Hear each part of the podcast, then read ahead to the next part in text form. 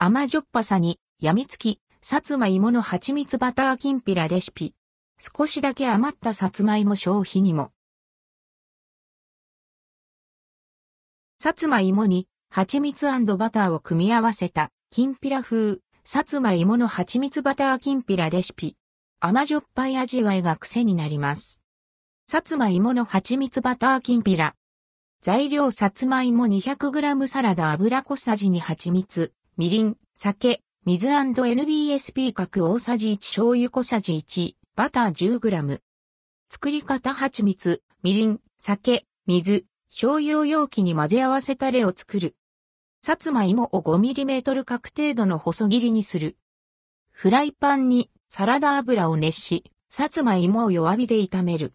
バターは焦げやすいのではじめはサラダ油のみで炒めます。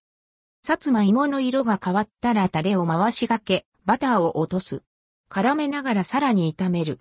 焦げないように注意。煮詰まったら完成。お好みでごまや黒胡椒などを振りかけてどうぞ。その味はしっとりとした口当たりに、シャキ、ホクッとした食感。細切りのきんぴらならではのポキポキとした歯ごたえも楽しい。甘い中にほんのり感じる塩気とバターのまろやかなコクが相まった箸の進む味わい。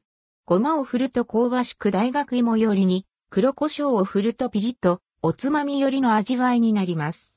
調味料の量を調節して少しだけ余ったさつまいも消費にもどうぞ。